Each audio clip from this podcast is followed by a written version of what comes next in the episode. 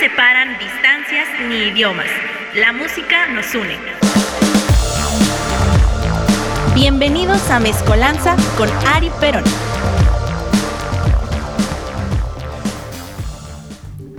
4 con un minuto de la tarde, querida familia que está sintonizando este programa llamado Mezcolanza a través de Radioland. Yo soy Ari Perón Limongi, estoy muy feliz, estamos de regreso, como el COVID, así es como estamos, regresando después de las vacaciones navideñas, decembrinas, después de una cena horrible en algunos casos, no digo que todos, pero pues sí, de darle matarile a singulares platillos como el bacalado, eh, los romeros, etcétera, etcétera. Y el pavo, la, cosa más seca que puede existir en este mundo, aparte de la boca de un marihuano, ¿no? Después de un buen tanque. Eso es lo que pasa. Estoy muy feliz de estar aquí de regreso con mis compañeros Rafita Tinoco. Ahora no empecé con el chino, perdón. El chino se emocionó en lugar de Rafa. Ay, el chino se nos cayó.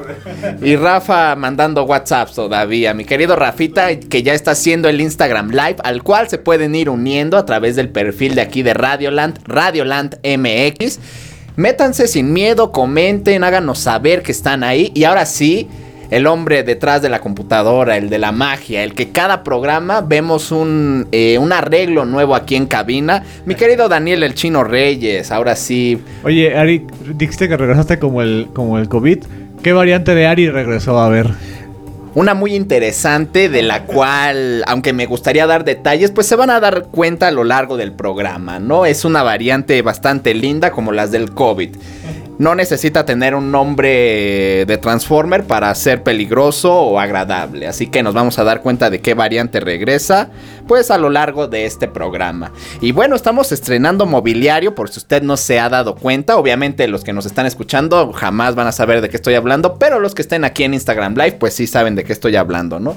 Tenemos ya mobiliario negro, como de funeraria de galloso, o de noticiero más que serio, ¿no? Eso es lo que tenemos. Y nos vamos a volver serios el día de hoy. Además de que también, pues ya tenemos un repetidor, me está diciendo el chino, aquí al lado del ordenador. Sin marcas, por favor, porque no hay patrocinio. Hasta que no haya lana, no decimos marca. Pero aquí hay un repetidor para que pues llegue el internet chido, ¿no? También, ¿qué otra cosa tenemos? La infaltable pelotita de goma de básquetbol. La antiestrés. Que le hace el paro a más de una persona aquí en cabina. Ahorita Rafita la va a enseñar aquí al iPod. Y pues lo único que nos hace falta pues es el green, ¿no? Lo estábamos comentando fuera del aire, un green aquí en la parte de atrás para que dependiendo del programa tengamos eh, balones de básquetbol, de fútbol, eh, guitarras o lo que sea. Y bueno, eh, vamos a regresar al programa que son generalmente dos. Hablar de música de países que no son tan conocidos o de géneros y subgéneros musicales que igualmente son bastante interesantes pero que no tienen ese interés o esa fama general en nuestro país. Y el día de hoy pues el especial es bastante interesante, muy rico, muy viejo. Como los buenos vinos. Si no es viejo pues no, no sabe, tiene que estar bastante a la altura. Y el día de hoy vamos a hablar sobre el flamenco, este género que la mayoría, al menos de personas en este continente, conocemos pues gracias a España, también a que fuimos colonizados por ellos, eh, conocemos este género, pero no sabemos toda su historia, aunque abarcarla en una hora de programa pues es bastante complicado, ya que no solamente se habla de un género musical, sino que se habla de un arte completo eh, se habla de baile, se habla del pueblo gitano, que es uno de los más grandes de todo el mundo. Y que ahora que recuerdo, eh, me hubiera gustado traerles datos de aproximadamente dónde hay gitanos y cuántos gitanos hay a lo largo y ancho del mundo. Pero me parecía una información pues bastante curiosa, ¿no? Yo creo que bastante ad hoc a estos tiempos horribles y nefastos que corren. Y es que pues autoridades dedicadas a los censos pero a, nivel mundial, no hablo del INEGI solamente, pues dicen que no está permitido realizar un censo así hacia el pueblo gitano ya que lo consideran discriminatorio lo cual se me hace bastante raro y susceptible, ya que pues desafortunadamente estos incidentes discriminatorios y esta persecución que tuvo, que tuvo el pueblo gitano hace bastantes años, eh, pues ya fue historia, ¿no? Y no tendría por qué considerársele como un censo discriminatorio. No sé qué opinen al respecto ustedes, pero a mí me parece algo absurdo. Pero lo que sí sabemos es que hay gitanos en España, sobre todo en las zonas de Andalucía y demás. Hay gitanos en la India, que es de donde vinieron. Hay gitanos hasta en Latinoamérica, llegaron durante el exilio de la guerra civil, llegaron a varios gitanos a México, pero su impacto cultural no tuvo pues tanto impacto en nosotros. Pero bueno, sin más ni menos, vamos a hablar sobre los elementos de este género en este primer bloque. Ya saben que primero hay una clase de historia y unos cuantos wikidatos coquetos acerca de lo que vamos a hablar a lo largo de este programa.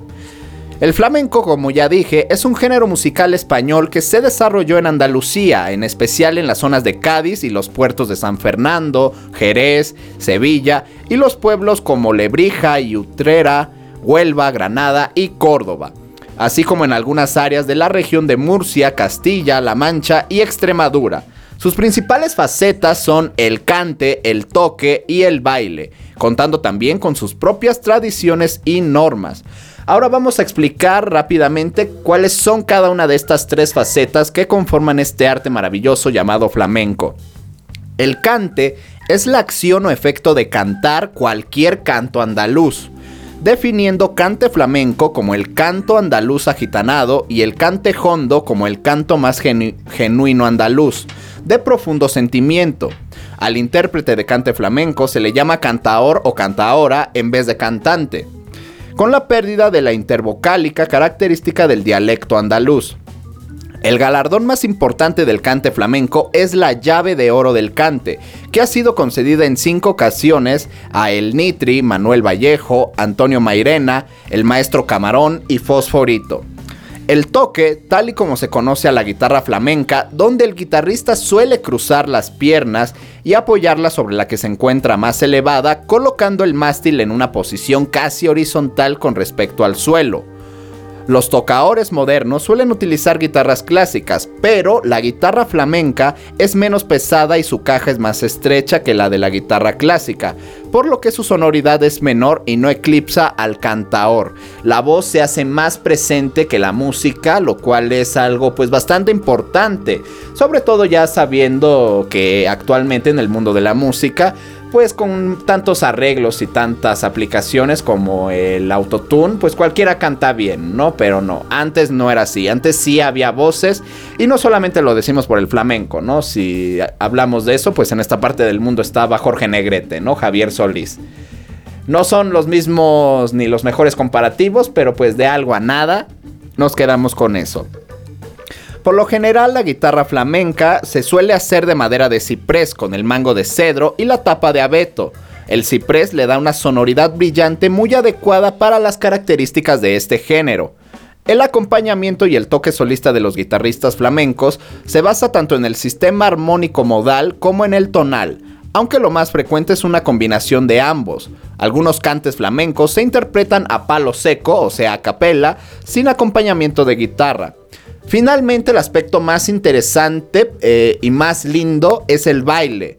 Con el desarrollo floreciente de la música, también llegó la rápida evolución del baile, apareciendo por primera vez de forma ya estructurada y reconocible en el siglo XVIII Dependiendo del criterio emocional, las frases melódicas y de las tradiciones que hay detrás de cada cante, el baile se manifiesta en más de 50 palos diferentes, que un palo es eh, un subgénero musical, así se les llama a los subgéneros del flamenco, como palos. Eh, cada palo tiene su propio nombre, unas características musicales únicas que se llaman claves o modos, una progresión armónica determinada y unos esquemas rítmicos llamados compás. Los palos pueden clasificarse siguiendo varios criterios, según sea su compás, hondura, su carácter serio o festero, su origen geográfico, etc. Tanto el baile como la música incluyen una fuerte improvisación personal. El baile va tomando forma mediante expresiones espontáneas de las emociones del bailaor en cada momento. El papel del bailaor es esencialmente el de interpretar mediante el baile la letra de la canción, realiza movimientos suaves y elegantes de brazo que contrastan con golpes vibrantes de los pies chocando fuertemente contra el suelo. Si tenemos dos dedos de frente y recordamos haber visto películas como por ejemplo El gato con botas, cuando se encuentra el gato con, su, con la otra protagonista de la película, eh, bailan una pequeña pieza de flamenco al ritmo de la canción Metavolution de Rodrigo y Gabriela, si no me equivoco, que si bien no es flamenco, eh, existe una influencia, así que todos hemos visto en películas, en series o cualquier otra cosa por el estilo, un poco de baile flamenco. Los dúos, compuestos por hombre y mujer, esto no tendría que especificarlo, pero bueno, vamos a seguir antes de que su locutor vespertino se enoje. Suelen ser bailes más intensos. Los bailadores en este caso se mantienen con una mirada fija, constante y agresiva. El resultado es una competición de pasión entre ambos. Así de interesante es todo lo que gira en torno al flamenco y a todos estos personajes, todos estos aspectos culturales que definen a este arte. Y no, no está mal dicho decir cantaor, bailaor, ya que los andaluces hablan así. De hecho, hay un por ahí hay un meme o había un meme hace años haciendo burla en un encuentro de fútbol entre el Athletic de Bilbao y otro equipo, que por si no lo saben, el Athletic de Bilbao es un equipo famosísimo porque todos los jugadores que militan en sus filas son vascos. Sin excepción alguna, todos son vascos. Como las chivas con puros mexicanos, pero allá con gente que sí sabe jugar fútbol, ¿no? Eh, en un enfrentamiento contra otro equipo que pues se hace la burla de que pueden estar haciendo trampa o decir insultos los del Athletic de Bilbao y el árbitro no lo va a sancionar porque el árbitro difícilmente va a hablar vasco. Pero se compensa el meme diciendo que los de Andalucía pues tampoco se les entiende y también hablan castellano, ¿no? Se comen ciertas palabras por así decirlo, pero es bastante bonito. Eh, y esto lo vemos de manera más contemporánea con artistas como La Mala Rodríguez, que es gitana 100%, de andaluz, eh, también, ¿quién más? Eh, Rosalía, no sé si sea de Andalucía, pero pues incursiona y agrega elementos del flamenco a sus composiciones y todos le hacen burla cuando dice su nombre en sus canciones, ¿no? La Rosalía y hace un movimiento con los brazos precisamente referente, haciendo referencia al baile del flamenco. Así de lindo, así de guay es todo eso. Y bueno, nos vamos con la primera canción de este programa. Esto es una interpretación esto es a mi manera de los Gypsy Kings. Estás en Mezcolanza a través de Radioland.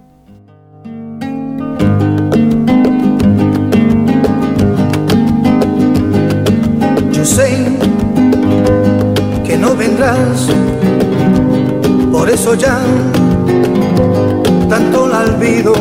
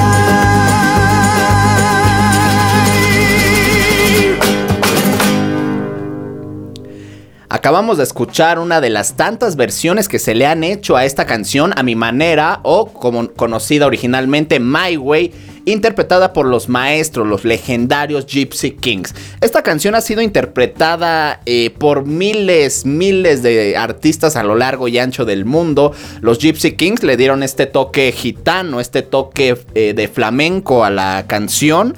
Aunque los puristas del género pues le tiran constantemente a los Gypsy Kings, pero bueno, al final es un aporte a la cultura. También el maestro Vicente Fernández, que se murió, chino.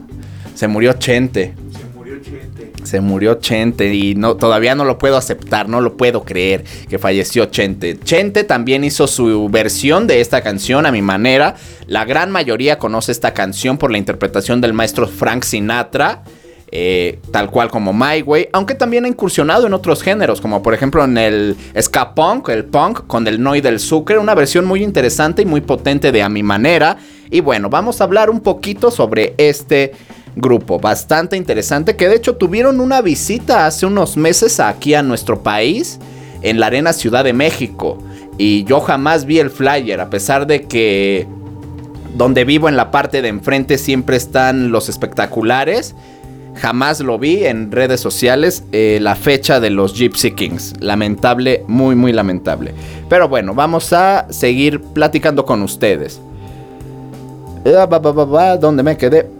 Conocidos como los Reyes Gitanos en castellano y en español, eh, tema que han interpretado muchísima gente. Y bueno, este grupo francés originalmente, que está activo desde el 78, cuyos miembros tienen ascendencia española. Las ventas de sus discos se estiman en más de 60 millones de copias en todo el mundo, aunque los miembros del grupo son de nacionalidad francesa, como ya dije. Sus abuelos eran emigrantes gitanos españoles que huyeron de España a Francia en la década de 1930 durante la Guerra Civil. Los miembros de los Gypsy Kings pertenecen a dos familias emparentadas, los Reyes y los Bailardo. Todos emparentados con el artista flamenco Ricardo Bailardo, mejor conocido como Manitas de Plata. Esta interpretación pertenece a su tercer álbum, el homónimo, que se grabó en el 87 y se editó en noviembre de ese mismo año. Fue un éxito radial en las discotecas de todo el mundo. En algunos países a este disco se le conoce como Bamboleyo y forma parte de la lista de los 100 discos que debes tener antes del fin del mundo publicada en 2012 por Sony Music. Y agradezco profundamente a Georgetown Records y a Alex por tener este disco. a la venta porque lo tengo en mis manos así que gracias y saludos al Alex de Georgetown Ahora bueno, también les voy a platicar un poquito de el origen de la palabra flamenco. Se remonta a mediados del siglo XIX, por lo que se han planteado varias hipótesis. En el 81, el antropólogo demófilo argumentó que este género debe su nombre a que sus principales cultivadores, o sea los gitanos, eran conocidos en Andalucía bajo esa denominación. En 1841, George Borrow, en su libro Los Sincali, los gitanos de España, ya había recogido esta denominación popular, lo que refuerza la teoría anterior. Gitanos o egiptanos es el nombre dado en España tanto en el pasado como en el presente a los que en inglés llamamos gypsies, aunque también se les conoce como castellanos nuevos, germanos y flamencos, el nombre con el que al presente son conocidos en diferentes partes de España. Y en noviembre del 2010 la UNESCO lo declaró Patrimonio Cultural Inmaterial de la Humanidad, las comunidades de Andalucía, Extremadura y Murcia. Ahora vamos a charlar un poquito sobre el maravilloso pueblo gitano que está de más decir que es gigante. Nos vamos a enfocar en los gitanos españoles, pero los gitanos son una etnia originaria del subcontinente indio que data de los reinos medios de la India con rasgos culturales comunes, aunque con enormes diferencias entre sus subgrupos los gitanos se vieron severamente perseguidos e incluso exterminados durante el siglo XX. Y esto lo pudimos ver apenas por encimita gracias a la película de Disney El jorobado de Notre Dame, ambientada en Francia. Ahí vemos pues claramente la aparición del pueblo gitano y su relación eh, con la magia, la brujería, santería y demás cosas que no vamos a indagar aquí para no crear estos prejuicios negativos. Pero sí vale la pena decir que eh, si bien son conocidos por sus maldiciones e incluso se satirizan en ciertas series, eh, películas y demás como Te cayó una maldición gitana, pues sí hay que cuidarse, ¿no? Porque este es un pueblo muy antiguo que vienen de partes del mundo que si bien eh, puede decidir si o no creer en la magia, es gente que tiene costumbres muy como en Veracruz o en Catemaco. En India así, similares, así que pues como dice ese dicho popular, creer o reventar. Usted decide, pero pues yo le recomendaría que si tiene la fortuna de cruzarse con un gitano, pues no lo moleste, no lo fastidie, porque muy probablemente vaya a ser la última cosa que usted haga. Pero está chido mencionar que eh, exactamente el pueblo gitano se atravesó con esa iglesia que empezaba a, a derrotar y a derrocar todo y que justo empezaba a poner las notas musicales para decir que lo que hacían los gitanos no era música. Y ya, pues el, el do, re, mi, fa, sol así establecido por la iglesia, pues ya fue lo que dijeron. Esto es música y lo que lo hacen los gitanos no es música. No es música. Pero al final, pues díganme ustedes cuántos escuchan cantos gregorianos y cuántos Sí, ¿no? escuchan a los Gypsy Kings o a Paco de Lucía. Pues ahí están sus números, ¿no? Así que barras. Punchline, como diría nuestro querido asesino.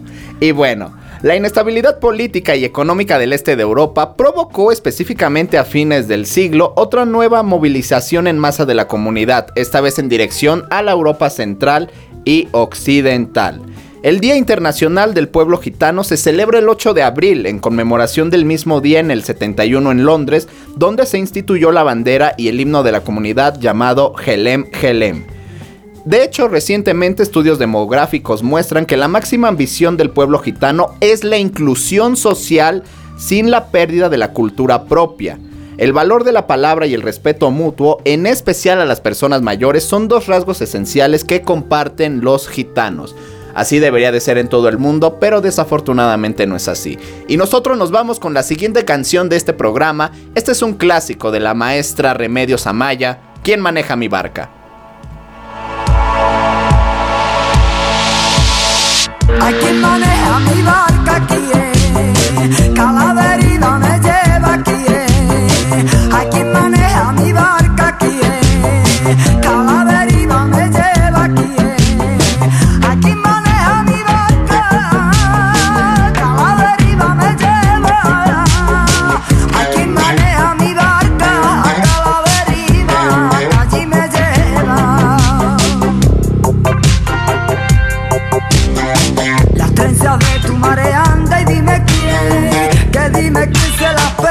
Dime quién, que dime quién se las peina.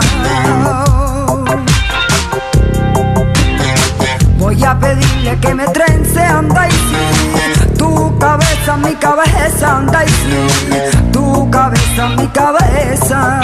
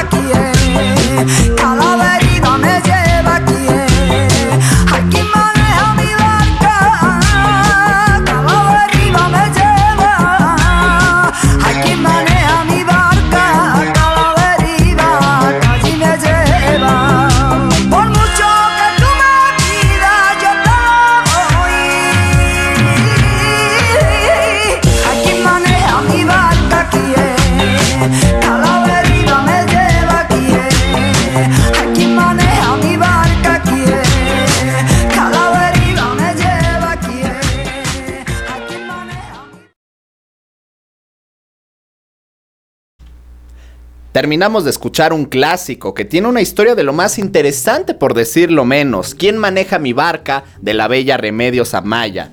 Nacida el primero de mayo del 62 en el barrio de Triana, Sevilla, una personalidad muy conocida en el flamenco.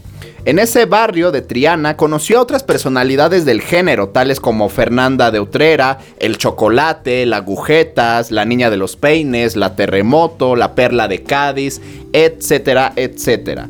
Esta niña comenzó a cantar a los 11 años en el tablado sevillano de los gallos. Ahí era conocida como la India Chica.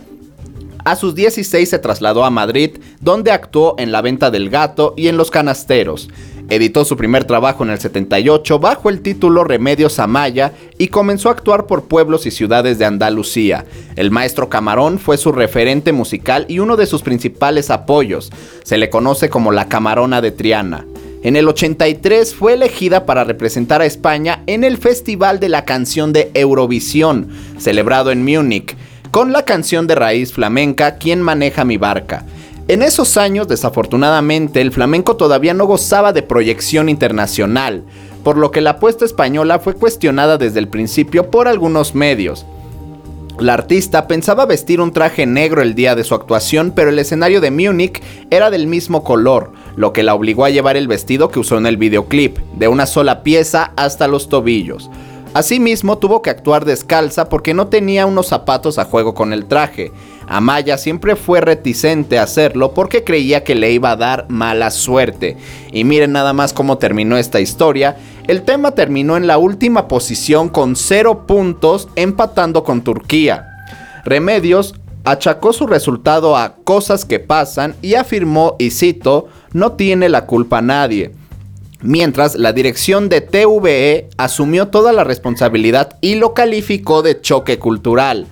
La prensa cargó contra TVE al considerar que la televisión pública no se había tomado en serio el evento, librando de toda culpa a la representante española. Pese al resultado en las votaciones, la actuación de Remedios fue ovacionada por el público de Múnich. Así de trágica fue esta historia, pero afortunadamente sirvió para darle proyección internacional al flamenco de España, Alemania y después al resto del mundo. Pero como siempre, pues a quien le toca darle la proyección a, algo, pues termina normalmente mal. Aunque ella eh, siguió trabajando y de hecho hay personas que a día de hoy le siguen pidiendo que cante este tema. Así que bastante lindo. Y antes de que se me olvide, el programa original, déjenme compartirles, iba a ser con puras voces masculinas o pura música de hombres. Pero antes de que usted se me emocione y me diga que soy inclusivo, déjeme decirle que no, que está usted imbécil, porque no es así. Eh, recordé los principios de este programa, si usted no los conoce, permítame recordárselos. Los principios de este programa es dar a conocer artistas que no son tan populares o no recibieron esa fama merecida y lo mismo con los géneros musicales. Por ejemplo, yo iba a poner en este programa al maestro Paco de Lucía o a Diego El Cigala, pero todos los conocemos. En cambio, pues no todos conocemos el aporte de Remedios Amaya o de los siguientes músicos que van a estar a lo largo de este programa. Además de que las voces femeninas en el flamenco no es la voz aguda, eh, tal cual que a muchos hombres nos gusta. Una voz femenina tiene que ser aguda, no grave, pero en este género y las voces de estas mujeres con esa fuerza, esas texturas, esas notas, pues es algo bastante agradable al oído.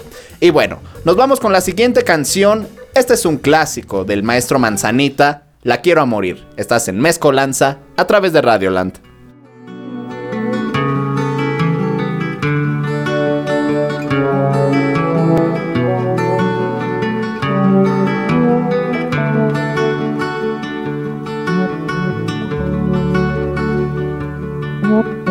Yo que hasta ayer solo fui un holgazán y hoy soy guardián de sus sueños de amor, la quiero a morir. Podéis destrozar todo aquello que veis, porque ella de un soplo lo vuelve a crear, como si nada, como si nada, la quiero a morir. Ella para las horas de cada reloj y me ayuda a pintar transparente el dolor con su sonrisa. Y le levanta una torre desde el cielo hasta aquí y me cose unas alas y me ayuda a subir a toda prisa, a toda prisa la quiero amor. Conoce bien cada guerra, cada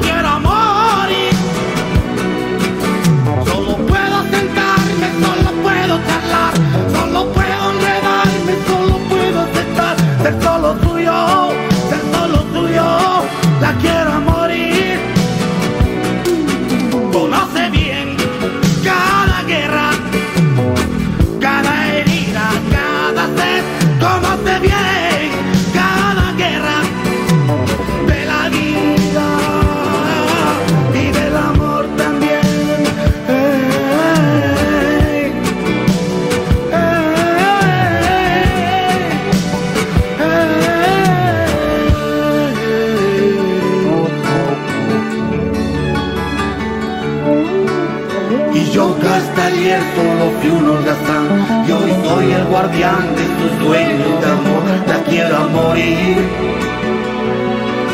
Podéis destrozar todo aquello que veis Porque ella de un soplo lo vuelve a crear Como si nada, como si nada la quiero a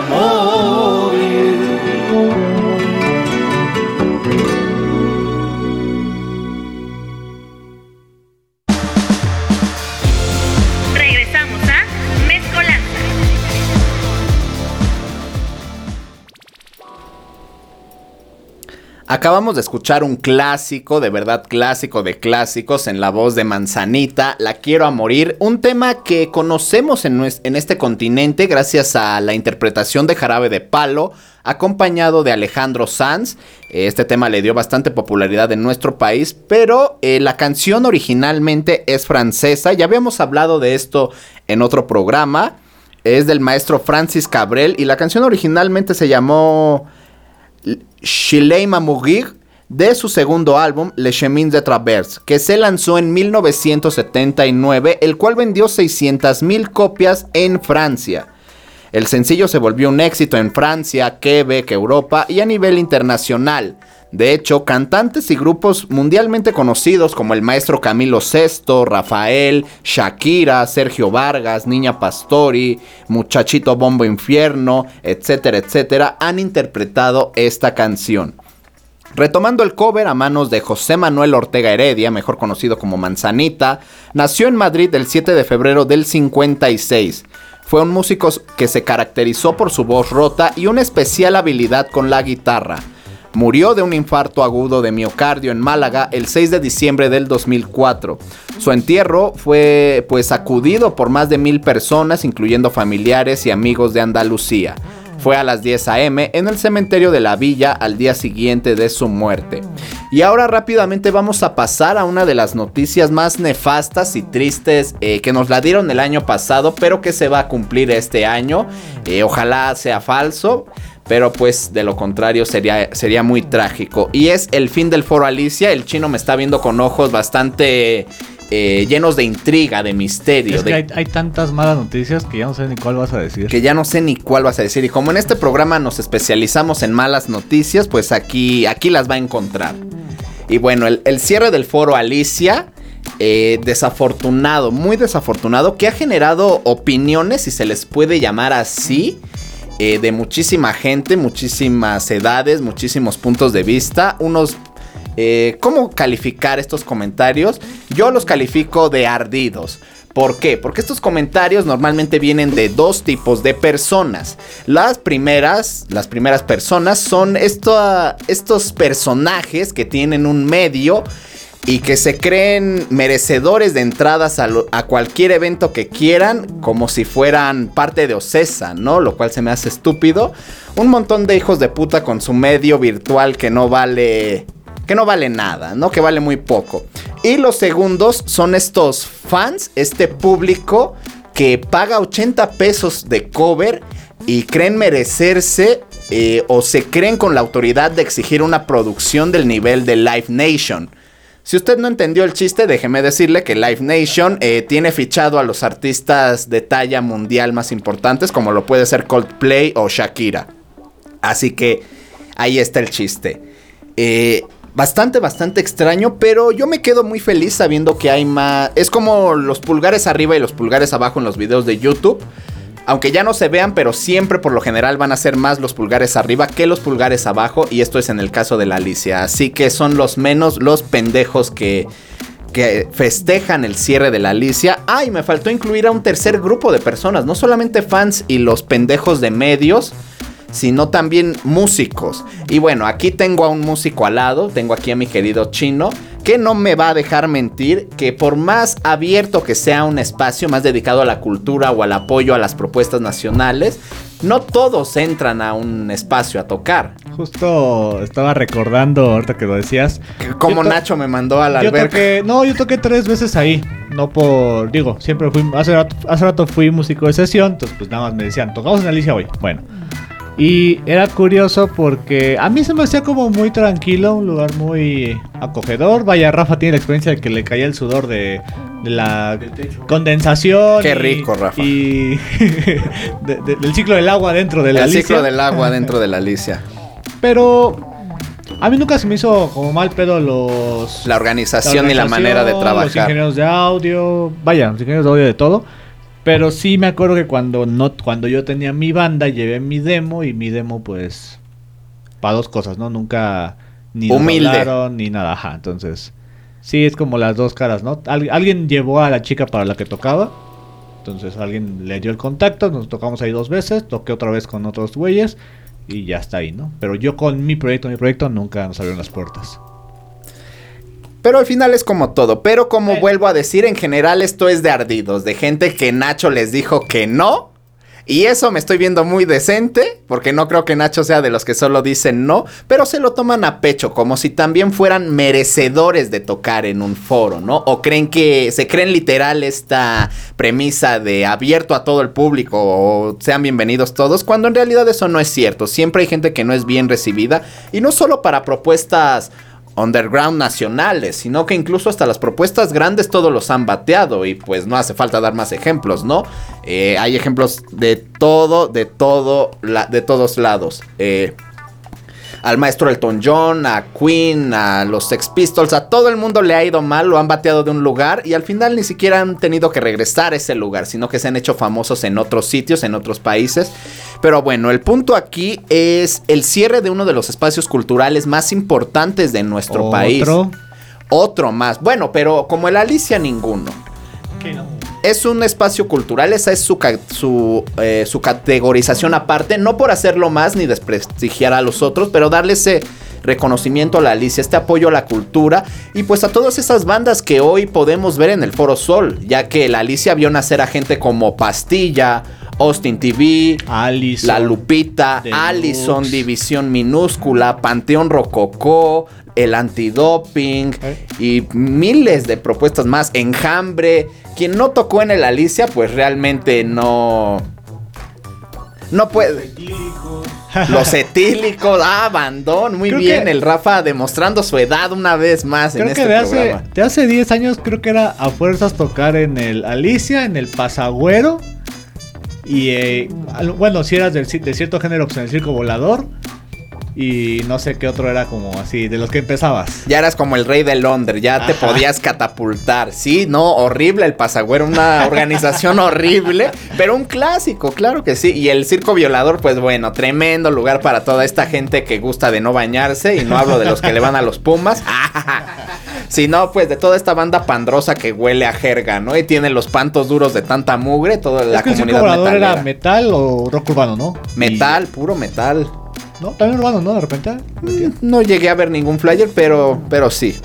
Alicia, pues bueno, se, no sé cuántos espacios en total se han ido, pero ya se fue desafortunadamente el Plaza Condesa por las cuestiones del terremoto. Quedó muy afectado el Plaza. Eh, se nos fue el Imperial, uno de los espacios más lindos y hermosos del circuito Roma Condesa, junto con el Caradura icónico lugar y que en los- sus últimos meses de vida pues ya tenía este contacto con el Plaza para que ciertos músicos se fueran a echar su DJ set, lo cual era hermoso también. Y bueno, ahora el Alicia pues sin lugar a dudas el circuito Roma Condesa cada vez desaparece más. Y todo este año eh, se van a hacer pues eventos, así que invitan a todas las bandas a que participen. Ahora sí, si usted quiere tomarlo así, ahora sí, puede ser su momento de tocar en el Alicia. Pero desafortunadamente por los incrementos de contagios de coronavirus, eh, han pospuesto tres eventos. Así que bueno, nada, la mejor de las suertes a Nacho, a todo el, todo el crew de la Alicia. Y pues los queremos muchísimo. Después haremos un programa homenajeando a este emblemático foro y sus anécdotas más, pero más lindas. Pero se va a despedir todo el año, ¿no? Durante todo el año va a haber conciertos. Exactamente. Como, el, así como, como banda. Como banda, la gira del adiós. Así que dichosos los que toquen en esta gira del adiós del Foro Alicia. Y bueno, vámonos con la siguiente canción antes de que me ponga a llorar.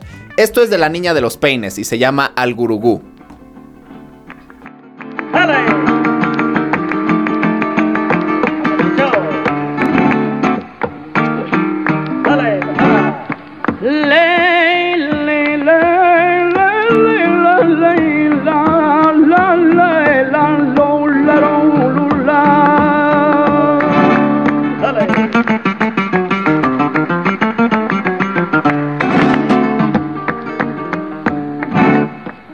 Barcelona a Valencia, de Valencia a Sevilla. Esta regla la gitana, cantando por Sibirilla, y al gurugú, y al gurugú, y al gurugú.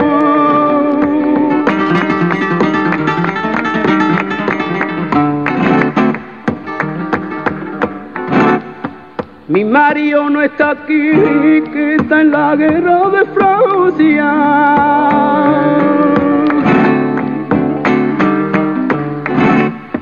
Mi Mario no está aquí, que está en la guerra de Francia, buscando con un candil a una pícara mulata, y al gurugú, y al gurugú,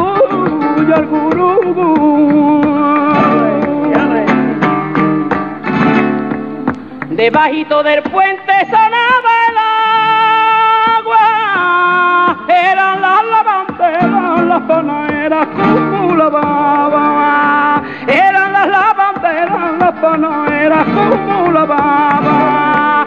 No te metas en querer porque se pasan mucha fatiga en vida. Si vivo con pena o que estoy muerta estando viva, ay calabacito, ay calabazo, que este bichito lo mato yo.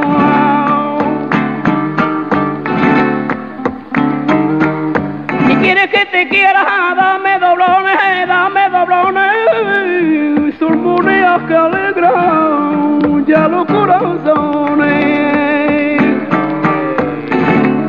Que te calles que te calles, que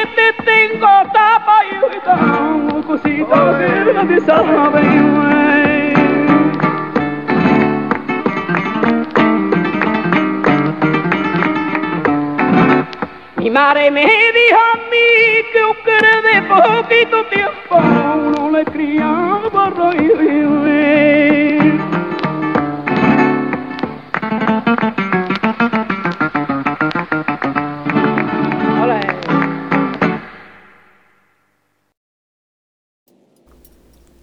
La última voz femenina de este especial de flamenco, una voz con cojones, la niña de los peines, Al Gurugú. Esto fue lo que acabamos de escuchar.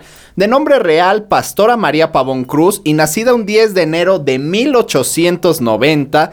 Esta mujer es una reliquia para el sagrado pueblo gitano y obviamente para el flamenco. Nació en cuna gitana, su padre fue el cantaor Francisco Pavón Cruz, conocido como el Paiti, natural del Viso de Alcor, aunque se crió en Tocina y su madre fue Pastora Cruz Vargas, natural de Aral, y sus dos hermanos, Tomás y Arturo Pavón, también fueron cantaores. A los ocho años realizó su, su primera actuación pública cuando fue contratada en una caseta de la Feria de Sevilla para sustituir a su hermano mayor. En 1901 debutó en Madrid en el Café del Brillante, donde conoció a Ignacio Zuloaga, que la convenció para actuar en Bilbao en el Café de las Columnas. A partir de entonces comenzó a conocérsele como la niña de los peines por unos tangos que interpretaba frecuentemente y que sin embargo jamás grabó un disco a pesar de las insistencias de las casas discográficas. Poseedora de una gran inteligencia natural a pesar de carecer de cualquier tipo de estudio, profetizó ya en el 34 el cambio en los gustos del público, y cito, No me puedo quejar del público, pero veo que el cante va por mal camino. A la gente ahora no le gusta más que el cante malo. Esta mujer no fue bruja ni nada de eso, simplemente era inteligente, observaba a su alrededor, y miren que no solo con el flamenco, sino con todos los demás géneros musicales, la gente prefiere lo fácil, eh, pura basura más editada y trabajada más no poder en lugar de un canto natural bello como debe de ser. Como diría el chino y yo también, menos es más, pero bueno, eh, muy desafortunado el camino que toma la música hoy en día.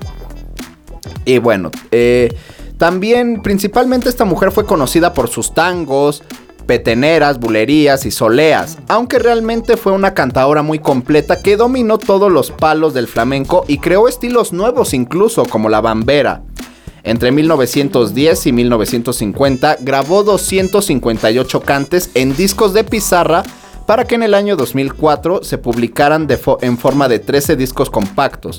La labor de recuperación fue posible gracias al Centro Andaluz de Flamenco, dependiente de la Consejería de Cultura de la Junta de Andalucía, que tiene su sede en Jerez de la Frontera. En este trabajo participaron un grupo de 30 personas, entre ellas dos investigadores durante 8 meses. Estas grabaciones realmente son un auténtico tesoro musical. Y ahora vamos con otra noticia nefasta. Y bueno, esto me genera mucha intriga, es demasiado surreal lo que leí en la mañana. Y pues son las medidas del Ecatepong contra el COVID, el Omicron, la flurona, el Deltacron, el herpes y todo lo demás. Las autoridades dieron a conocer que a partir de esta semana el uso de cubrebocas será obligatorio. O sea, solamente a partir de esta semana va a ser obligatorio. Hasta antes no era obligatorio. Y aquellas personas que no cumplan con las disposiciones oficiales se harán acreedores a sanciones. Según reporte Catepec, con esta medida se busca proteger, mitigar, reducir y minimizar el riesgo de contagios por COVID-19 y los ciudadanos deberán portarlo en mercados, plazas, transporte, así como en el primer cuadro de la cabecera municipal. En caso de que se detecte algún ciudadano sin cubrebocas en los espacios, podrá recibir uno de los siguientes castigos. Trabajo comunitario de 1 a 5 horas o un arresto de entre 2 y 8 horas incluyendo una posible desaparición forzada como casi no ocurre en el establo de México, ¿no?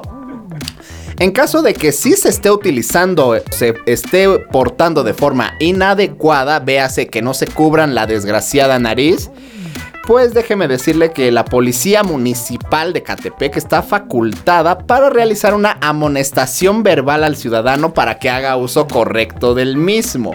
Véase en otras palabras, pues más que decirle que se ponga bien el cubrebocas, pues usted está autorizando al policía en cuestión, pues que le meta un putazo, ¿no? Por pendejo y necio. Eso es lo que va a pasar si no se pone el cubrebocas bien. Es como la...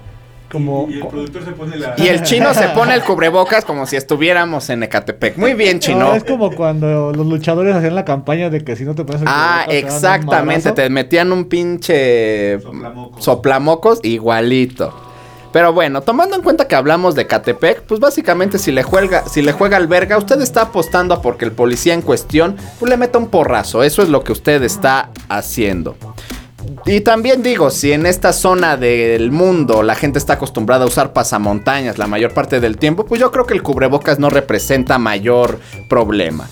Al respecto, el presidente municipal Fernando Vilchis Contreras señaló que si bien este tipo de medidas pueden ser antipopulares, se realizan para preservar la salud y la vida de los habitantes. Cosa que me resulta bastante irónica, porque si naciste en Ecatepec, pues difícilmente deseas seguir con vida, ¿no? Es algo muy extraño, todo este artículo es bastante Oye, extraño. espera, ¿hay gobierno en Ecatepec? Pues yo tampoco sabía, pero pues yo creo que más bien es solamente la figura, porque que ejerza un poder pues no, no se ve, que ejerza un poder no se nota.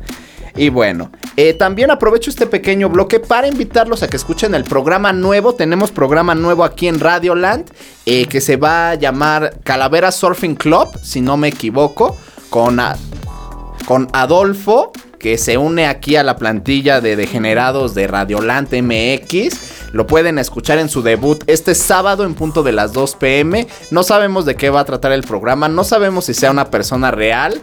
Eh, ¿Qué más no sabemos?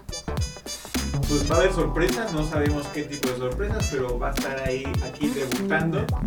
Y los invitamos cordialmente, no solamente a ustedes, públicos, sino a todos los compañeros de aquí, llámese Raúl, Cristian, eh, los Dam, etcétera, etcétera, pues a que le echemos apoyo, le hagamos paro a nuestro nuevo compañero Adolfo. Así que la mejor de las suertes, aunque no sepamos nada de nada. Le deseamos mucho éxito al compañero. Y bueno, nos vamos con la última canción de este programa. Empezamos con una canción icónica de un grupo legendario y nos vamos con algo igual. Esto es Bulerías del maestro Camarón.